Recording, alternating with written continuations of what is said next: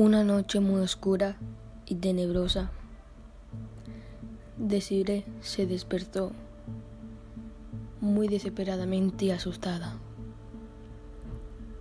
Por el sueño que tuvo, miró la hora y era las tres de la noche. Desiree empezó a tener dolor de cabeza. Cuando de repente, ¡pum! Empezó a hablar sola, repitiéndose a sí misma. Decía, ne, arrobin. Cada vez empezó a hacer más cosas raras. Por ejemplo, hablar en su habitación.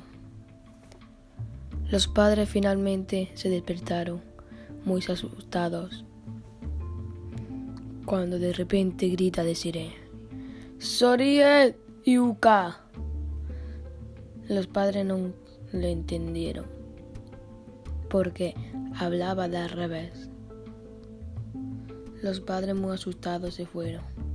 Dejaron a Desiree sola en el cuarto. Cuando la niña se dio cuenta de que la dejaron sola, empezó a hacer cosas muy tenebrosas. Por ejemplo, hacer hechizos, maldiciones, brujería, etc. Hoy en día se dice que Desiree sigue en el mismo cuarto donde la abandonaron sus padres, esperando a que vuelva alguien para que juegue con ella.